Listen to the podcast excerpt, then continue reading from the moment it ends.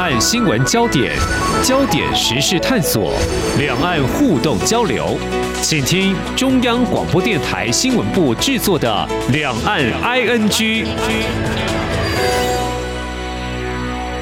听众朋友，你好，我是黄丽杰，欢迎收听两岸 ING 节目。那么，在今天节目刚开始，先来关注国际焦点。德国国会国防委员会史奇曼主席，还有自民党的佛格副主席，共同率领了自民党国防外交与人权委员会高阶国会议员团，一月九号到十二号访问台湾之事。台湾和德国关系的深化，呃，在持续啊、哦。那么，相对的，我们在今天重点也要来关注。有关中国大陆和德国的关系，那么提到中国大陆跟德国的关系呢？相信去年十一月四号，德国总理肖兹旋风式一天前往中国大陆访问，就时间点跟动机来看呢。其实回溯一下，当时也不难让外界好奇，因为虽然中德邦交元首官员互访很正常，但为什么会选在中共二十大之后，而且在实施严格的防疫动态清零政策期间，也是新冠疫情发生以来，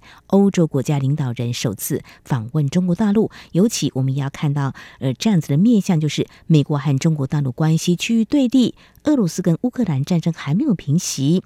以美国为首的西方国家，包括德国在内，对俄罗斯采取经济制裁。那么，中国大陆的人权记录向来备受争议。接下来重点在于，德国《明镜周刊》去年十一月中就披露了一份德国对中策略草案。正在调整对中国的心态跟战略，未来将会以人权作为德中关系的核心，并且深化跟台湾的关系。而且这份战略文件按计划在今年二零二三年初通过并实施。因此，我们在今天特别邀请对于德中关系相当有深入观察跟研究的。东吴大学政治学系教授刘淑斌来解析德国对中国的政策，还有在通过这项策略草案之后可能的影响。非常欢迎刘教授，您好。呃，主持人还有各位听众朋友，大家好。嗯。好，我们知道德国总理梅克尔他在二零二一年十二月卸任。不过，过去他执政十六年期间，跟中国关系看来外界是认为是很友善的哦。那么接棒的德国总理肖兹，其实他过去担任汉堡市长的时候，也有几次访问中国大陆。不过呢，因为他现在身为总理，所持立场自然就代表德国的政策哦。刚有提到，就是说在当时，呃，肖兹访问中国大陆是引发一些。争议的，在内部还有外界关注，不晓得教授，你会怎么样来看萧兹在去年十一月的中国大陆行呢？呃，这个问题呢，我们主要看到一个背景哈，是在乌俄战争的这个持续期间，那它就引发了众多的在国际间跟德国内部的这样的一些讨论哈。那我先说在国际间最重要的讨论，是因为。德国在去年年底的时候呢，它还是 G7 的这个轮值主席国啊，然后呢，它也是属于欧盟的两个龙头国家德法之一哦。在这个情况之下呢，肖斯这一次的这个行程呢，他其实没有跟欧盟的其他的会员国，甚至也没有跟美国讨论了，而且这个时机是在。十月份的中共二十大之后，那大家也知道说，在这个情况之下，会变成说是不是说有西方盟国之间有个破口支持中国的这种表现哈？但是他也自己也知道这个情况，所以他把他的时间压缩到一天哈，这样子的十一个小时之内的这个情况来进行。那这是国际这一部分哈的一个会有争议的部分，引发像是盟国是不是有不团结的这个情况？那第二部分是在于说，在国内的情况，大家知道呃。乌俄战争的这个情况呢，欧洲呢这边反而是因为俄罗斯的因素就易发的这个团结哈。最重要是那欧盟这边呢，欧洲这边所采取的一个态度就是说对能源的部分哈，嗯，禁运。结果俄罗斯这边又透过能源来让欧盟呢不会去做出什么样的一些措施，但是因为欧盟自己采取了所谓的制裁的情况哈，那还贸易的措施，使得他们的通货膨胀就高涨哈，然后又甚至到促进到能源危机。好，那这边是。经济上面让他们通膨的半年的这个情况是达百分之十哈，那这样的情况之下呢，让萧兹必须要去思考，而且大家知道德国是一个经济大国哈，没错。那在这种情况之下呢，他如何去突破这些问题？啊，这个是重要的。那可是另外一个还有在国内更重要的政治问题是，目前肖斯呢，他继梅克尔之后上台哈，是一个中间比较偏左的政府哈，但是社民党还有绿。还有自民党。嗯好，那这边部分呢？尤其是绿党是抢救和平的，重视人权的。那自民党这边呢，他是重视的是所谓的竞争啊、贸易自由化这一部分，但是必须要是公平竞争。他们尤其绿党也相当重视人权。那萧兹他做出的行为，事实上跟当初执政协议当中的这一部分呢，是更具体的去落实。那当初也期待是说，会预期是执政十六年的梅克尔呢，他的对中政策是比较透过交往来改变中国。德国来获利。那二零二一年底的红绿灯政府哈，就是上台要采取的是比较保守，而且是说跟过去不一样，因为他们保守的他们的这个组成成分不一样，会比较重视到自由人权哈、公平竞争这些情况的时候，而且他们也看到了，因为梅克尔执政过程当中，如果是俄罗斯打了。然后中国也崛起了，嗯，那这个情况，就像乌俄战争的爆发之后，他们就会引起非常大的争执，所以联合政府内部也掀起了不小的意见冲突。这种状况，非常谢谢刘教授专业解析。那么，在这个商业利益、人权之间，怎么样取舍跟平衡呢？我们现在看到德国有对中策略草案的提出，这个是要从德国政府，因为是联合组阁是有关的，所以显示这个政策会进行调整。可以先从这边来看嘛，就是为什么会提出一个德国对中策略草案？嗯，这个部分呢，呃，先要了解啊，因为。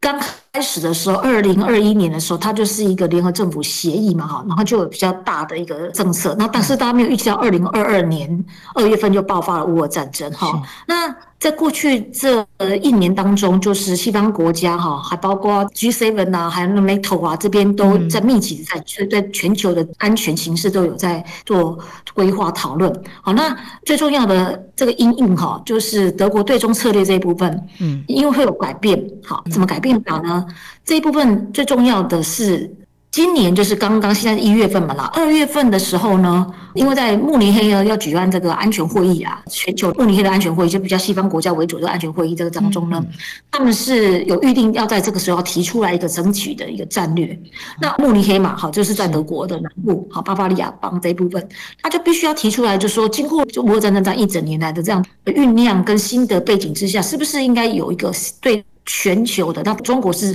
重要的国家当中是需要提出来的哈，但是这个本来时程表就要提出来，可是另外一部分我们看到，因为外交部提出来在十一月十七号哈，那这边所提出来的部分呢，大家知道这个外交部长现在是嗯绿党籍的 Baerbock 哈，那他刚好这个时间是在萧兹。总理他十一月四号之后的一个行程哈，然后所以当初被认为说，哎，这样拿出来的时候呢，非常重要的是提出来的就是有一些重要的准则，实际上是对中国采取的是比较像，包括在人权上面，还有人权跟经济可能会在一起啊，哈，还包括对有些准则，我顺便也介绍一下好了。现在你看联合政府当中呢，绿党啊，他拿到了蛮重要的部会，第一个就是外交部，嗯，好，那第二个部分就是经济能源。部，好，这个部分呢是跟气候变迁这个部哈，他的部长还兼副总理。那这两位呢，包括不只是外交部提，事实上后来十一月二十四号的时候呢，他们也提出来了，因为他管的经济部门了，所以里面他还有包括提出来一个内部中国政策指南。好，那针对他所主管的这个经济业务啊等等的哈，这个也是一个。原则就是说，如果说对一些这种比较敏感的这种高科技啊，哈，嗯，这个部分呢也是要留意。对对，然后也跟人权这部分有一些相关，哈。是，呃，提到德国的联合组阁的政府是比较特殊的，就是他们有些部会首长是有这联合组阁的三个政党，我们执政的是社会民主党嘛，就是萧兹所属的嘛，哈，那还有这个绿党，还有现在在我们台湾访问的自民党，哈，他们各有重点，他们要规划，那特别是绿党主。这个外交跟经济这个部分也刚好是对外的政策，所以这个就可以理解，在提出这个战略草案的时候，我们可以看到，我们刚才有提到个重点，就是会以人权作为一个核心考量的一个重点哦。所以在战略草案里头看到一个降低对中国的。依赖哦，那刚才其实教授已经提的蛮多的，未来可能会对于中国大陆会减少呃在经济上的合作吗？整体看起来，目前因为德国跟中国大陆的经贸往来的确这几年包括投资啦，还有这个贸易方面，其实这几年的贸易德国是逆差的哦，但是投资。非常的多哈。那主要是基于哪些思维考量？这个经贸的利益其实对德国来说是很重要的，它是一个经济大国，在欧洲举足轻重。老师怎么样来看这个降低对中的依赖？那人权提出来，这似乎就像在台湾，我们是觉得环保跟经济呃怎么样去取得平衡，好像又是一个非常为难头疼的问题。教授你怎么看？嗯。这个问题可能还是要先说明一下哈，呃，刚才主持人所提到的是一个对中政策的草案，嗯，哦，那这个草案呢是外交部它业务事务范围，所以它必须提出来。但是大家知道，联合内阁呢，联合政府呢，它就是一个最后它要在内阁的讨论当中，最后要做确认，然后还会各个部会，哦，所以它现在呢。还没有做确认哈，那我至少知道是在今年的一月啊。不过在十二月底，就在近期的时候呢，经过总理消资，因为德国的政府的运作原则当中哈，就是还有一个叫总理原则。嗯嗯，就是像说像我们我们可以对照我们台湾嘛哈，就是说我们台湾德魁，但是最后很多事情，就是说现在经济部跟环境部，说说环保署，如果两个有争议的时候呢，最后可能送到行政院院会里面去做拍板。啊，然后他们会各种然后最后是由行政院长说拍板底定说啊，那我现在就做什么什么什么什么事情，嗯，好，所以这边还要汇到这个部分，但是他作为主管事业的，就经济部或者外交部，他当然会提出他的草案，啊，这边就就是要提到内阁会议当中去做最后的决定，哈，这个部分呢，因为。在内阁会议当中的时候，这一部分呢，就是有关于人权这一部分哦，事实上涉及到国安、安全、军工综合体这些部分，然后侵犯等等这些的审查哈，这边必须还是保留，还在必须在细节再讨论，好，这个部分再讲。再回到降低对中的依赖哈，的确是非常重要的哦，就是在于说，因为乌俄战争的影响。哦，大家知道是俄罗斯呢，它就是仗着十几年来的这一部分，那当然大家知道那个天然气直接管线输送到你这边来，不用再经过把气体变成液体，那液体之后到到，然后用船运送到你国家的港口之后，你再把那个液体的气体的天然气再把它转成。气体，所以减少了这些成本啊，哈，所以它的实际上是非常便宜。那德国的经济之所以梅克尔的时期为什么或者说它在全球的这个重要性剧增，在就是在说利用这个很便宜的能源价格，所以造成它避免对中依赖，就是在说这刚才是对俄罗斯，可是从乌俄战争所引起的这样的一个呃对照，就说呢，那我对中依赖这么大，中国是呃德国的最大的这个贸易伙伴。哦，那也是出口它货运的这个地方，哦，所以第一个就是要减少，如果它到时候万一贸易制裁的话，那我怎么办？这是第一个。它第二部分就是说，有些在很重要的一些稀土跟金属方面哦，中国具备有这个市场垄断地位，这是不只是对德国，对其实对西方国家，除了可能就除了美国之外，通通都是要的。好，所以包括欧盟都把这种关键的这种原料哈，三十种的原料当中，有十九种竟然是来自于中国哈。这些关键的稀土金属，这边是包括可以用在制造智慧手机、LED 灯、电动机，还有太阳能电池这些部分。嗯，好，那我甚至要讲的很清楚的是说，呃，德国它本身是要做能源转型，可是，在能源转型当中呢，当当然是除了风力之外，就是太阳能这一部分。那太阳能板呢，基本上是需要特殊的金属哈，才能够去制作太阳能板的，哦，光电板的。那你说，如果它要转型好的话，它必须没有这个板，它没办法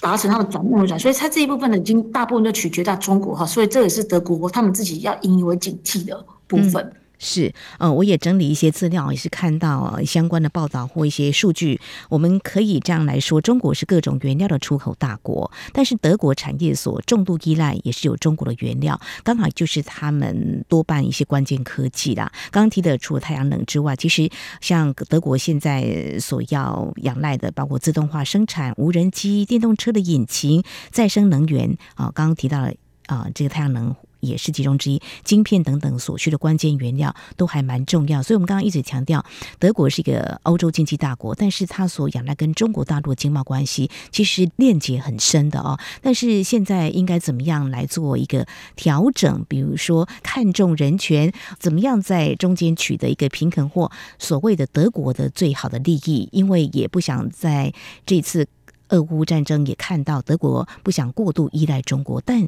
又要怎么样来做呢？我们在今天节目当中呢，是访问东吴大学刘淑斌刘教授，为我们做非常专业的解析。好，继续呢，我们要请教教授的是，德国呢对中策略草案哦，就是刚刚一直强调的以人权作为核心哦。那每次谈到人权这两个字呢，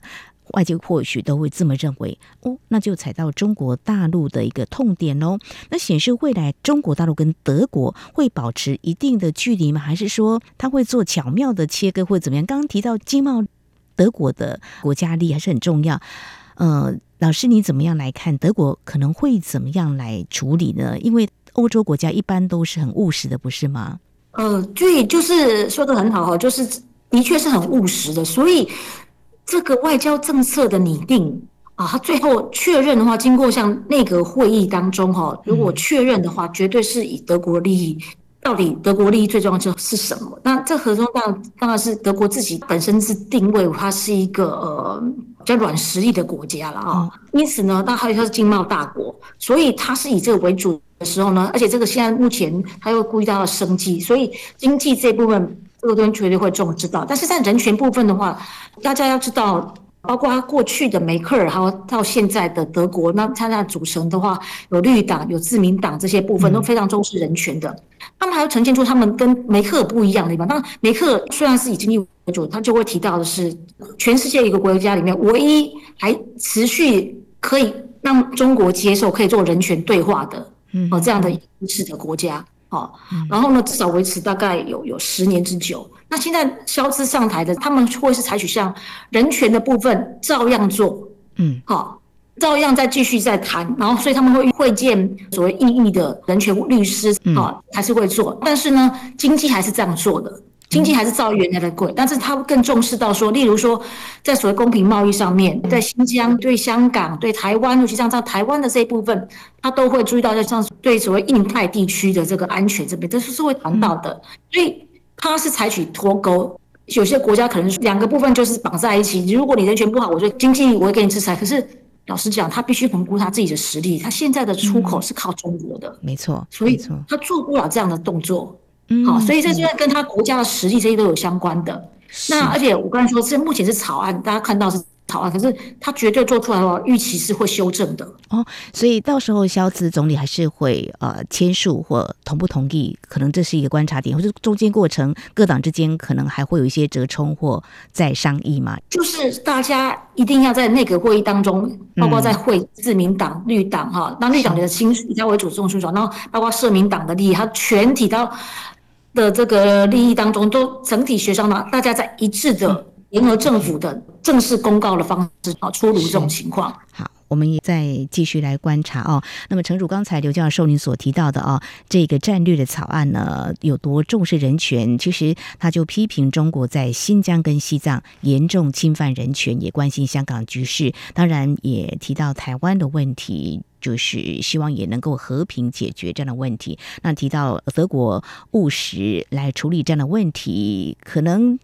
总的来讲是经济发展跟人权，他们是用脱钩方式处理，可能外界会认为哦。我们会觉得很困难，但是他觉得可能并不矛盾哦，他还是会啊做一个妥适的处理，所以未来定案呢会是什么样的一个战略呢？是值得关注的。那既然在这个草案当中看来是比较啊重视这个人权，但是经贸利益他们也不会就轻忽不重视哦。至于台湾跟德国的关系呢，刚刚提到就说目前有自民党的。议员呢到台湾来访问，其实这是继去年十月德国国会友台小组还有人权委员会访团相继访问台湾之后，在四个月内有第三个德国国会官方正式访问团到台湾来访问。当然，我们会觉得应该是德国国会对我们台湾的一个坚定的支持。那在这四天的访问当中，包括蔡英文总统也有接见哦。当然，各相关的单位也会有些触及一些议题。呃，总统府方面有提到，就是经贸交流啦、半导体产业的区域安全等等这些议题，都会进一步的交换意见。就老师您对德国的了解哦，经贸来说，经济发展对德国来讲是很重要的。那台德关系的深化，你觉得我们可以从哪方面来着力或进一步来开展更多的可能性呢？嗯。这个非常重要哈，呃，因为。刚才我有说，德国他自己认为定义他自己是一个软实力的这个国家哈，所以他会在这个，例如说在教研、教育啊、科学研究啦，哈这一部分，然后另外在交通哈，还有像能源转型这一部分，我们目前刚好蔡英文总统二零一六年上台之后呢，他也在大力推行能源转型嘛哈，这个部分呢，我觉得是双方可以再去合作的一些概念当中，尤其还配合像气候的这个变迁这个议题当中哈，这部分我觉得可以是相互学习啊。另外一个部分，我觉得这边包括像家庭、青年、妇女，他们把这个当做是一个部会哦，哦，这个设立是一个部会，那对于我们的呃少子化的问题的这个解决，可能也有帮助。好，那前面讲到的是的领域这一部分中，那我们先想到在方式上面、途径上面呢，的确目前采取的是跟国会议员哦、联邦议会里面的这个各党派成员去多接触哈，是好事情。因为他们是联合内阁制，那小党的部分哈，他们都有机会，尤其像这个绿党跟自民党，其实他们都会变成说是，不管你是现在的这左派的社民党执政，或是之前的基民盟的这一部分哦，梅克那个基民盟比较保守的右派的这政府大党哈，他们都有机会是跟他们执政的。好，那这种情况之下的时候呢，它可以变成说，如果有机会执政的时候，那就变成说会有影响性在这边发展。所以，呃，多跟他们去交往是不错的。那尤其像这次的话，我们看到是自民党籍的是国防外交哈跟人权委员会的这个成员来哈。过去长期以来，如果看德国的历史，从一九四九年成立之后呢，很大一部分哈，一直到大概。一九九八年之前，哈，这个事实上自民党都是掌握外交政策的，就外交部长的位置，嗯，哦，所以往这边去投资，好，对他们深入的交往啊，等等的，的确是值得投资的。那特别是他们是一个内阁制的这样的一个体制，嗯、是。方向是正确。是，这国会外交非常的重要哈，所以这也是呃我们在国会里头，嗯，我们的立法委员呢，他们会啊积极来推动的哦。那还有在软实力方面的一个结合，还有在能源方面这个部分呢，都是可以来进一步洽谈合作的哦，深化台德的关系。那最后呢，我们比较大的格局来看，就是说德国呢在欧盟里头呢，应该是影响力。不过他过去有一些做法跟决策呢，或许有一些国家也认为，到底德国在想些什么？那现在德国的对中的战略草案曝光哦，德国未来的中国政策呢是披露说会跟欧盟一致。那至于欧盟对中国的态度又是如何呢？就是说欧盟里头会不会有这个步伐不一的情况？需不需要有可能整合这方面的问题呢？教授，您怎么样来观察？呃，的确是的哈，因为欧盟他们有共同外交安全政策，嗯。哦，那在这个地方，虽然德国是龙头哈，跟法国一样，那但是德国的引导地位其实洞见观瞻哈。可是我们也知道，欧盟这一部分在外交政策这边呢，它还是属于比较所谓的共识决。哦，那共识决等于说的意思就是在于说，基本上二十七国哈，通通要讨论共识才会出现。那我们现在看到的是说。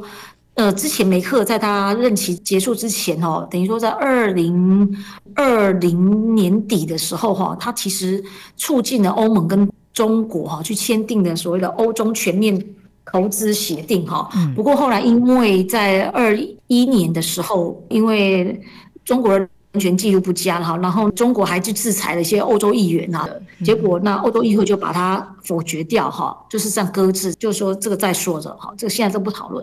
这种情况，那这个部分呢，可以看出来，就是说，的确需要有一些国家，例如说，在像北欧这些国家等等的，他觉得对这个人权，还包括改善对新疆、还有香港这种情况，还是这样一直压迫等等的，还包括现在之前，现在 COVID 已经解封了哈，实际上都是有伤害人权的部分，加上就就整个大格局哈，还在美中对抗这个情况之下，绝对他是不是很慎重去讨论呐？我想哈，可是我觉得目前呢，美国。在这乌俄战争之下呢，他事实上所采取的是比较围堵的这个政策，然后又配上美中的这个对抗哈，其实等于说，因为欧盟这边它的武器军事这边的弱势，所以美国就用它的在军事上面的强势哈，就引导了这个欧盟去加强它的军事没有错，可是整体包起来的话，变成说好像。如果欧盟完全的没有再去另外的去有自己的思维利益去强调出来的话，可能是欧盟就变成说是美国下面的一个罗罗就对了。好，那那在美中贸易战的情况之下，那中国又被他打压下去的话，实际上到时候变成美国变成一霸独尊哦，这种情况，其实在这种情况下，欧洲将会被压着打哦，嗯，那没有他主义空间，所以呃，其实。萧兹他考虑到了这个情况是说，其实要维持一个多级体系这个格局当中来讲哈，然后呢，甚至中国包括的时候，能够在一些经济上面呢，甚至他也互动，包括是他在上次萧兹十一月四号到中国去的时候，那访问呢，他也让德国的这个 BNT 哦，然后能够在那边可以设厂，然后再上市，所以这个其实是有一个多重格局，就是多级体系的，他希望能够促成这个。那只有这样的情况之下。德国跟欧盟才能在多极体系之下拥有保持他自己一个多极在在运作全球的利益，所以这战略格局更是重要啊！这也就是说，为什么要跟中国去维持人权上面去放松？那就是他必须要去改善他人权之后，那你当你有改善的时候，原来的这个所谓的欧洲贸易的全面协定呢，才有机会有复苏的机会。不然的话呢，就是格局就是会被别人失去引导着。那这样实际上对全球，不要说全球，对自己德国、对欧盟都是很不利的。嗯嗯嗯。情况，那因为如果中国人权改善的话，未尝也不是对全球能够有机会。那你像 BNT 要在那边设厂，第一个当中国受利，可是德国也直接受惠啊。然后全球的这个疫情是不是也可以又因此有好转？哦，这个这是一个比较长远思考的这一步。我想要凸显德国思考他自己国家利益的时候，有别于这种所谓的一分为二、黑白分明，然后而且自己完全以自己长远的利益来去谋算的这样的一个做法，我觉得很值得肯定啦。OK，好，如果能够呃一边谈经贸，又当面提人权要改善，我想这就是一个勇气哈，就是说你的核心价值没有流失掉，还是坚守着，如媒体所披露的。德国的对中策略的战略文件草案是提到经济发展跟人权并不矛盾，怎么样来处理呢？我想呢，外界可以再继续观察啊、这一份文件呢，经过那个会议，他们会有一个共识，到时候呢，也会有肖兹总理来做是不是认可？那未来是不是会有所谓的调整？但是我想呢，德国是重视人权的，那么在这份草案当中已经披露了他们会以人权作为一个核心，而且他将中国描述为合作伙伴、竞争者跟系统性的对手。那么，在人权这个部分，怎么样跟中国提醒所谓竞争者跟系统性的对手，未来在跟中国大陆采取所谓经贸合作的时候，是不是会有一些变化？当然，对于台湾来说，呃，他们会跟台湾来深化这个关系。那是不是在未来台湾的国际的空间会比较有更多力量的支持？这也是我们未来可以关注的焦点。除了在经贸的合作方面，好，我们在今天非常谢谢东吴大学教授刘淑斌非常专业的观察体系，非常谢谢刘教授，谢谢您。好，谢谢主持人，还有听众朋友。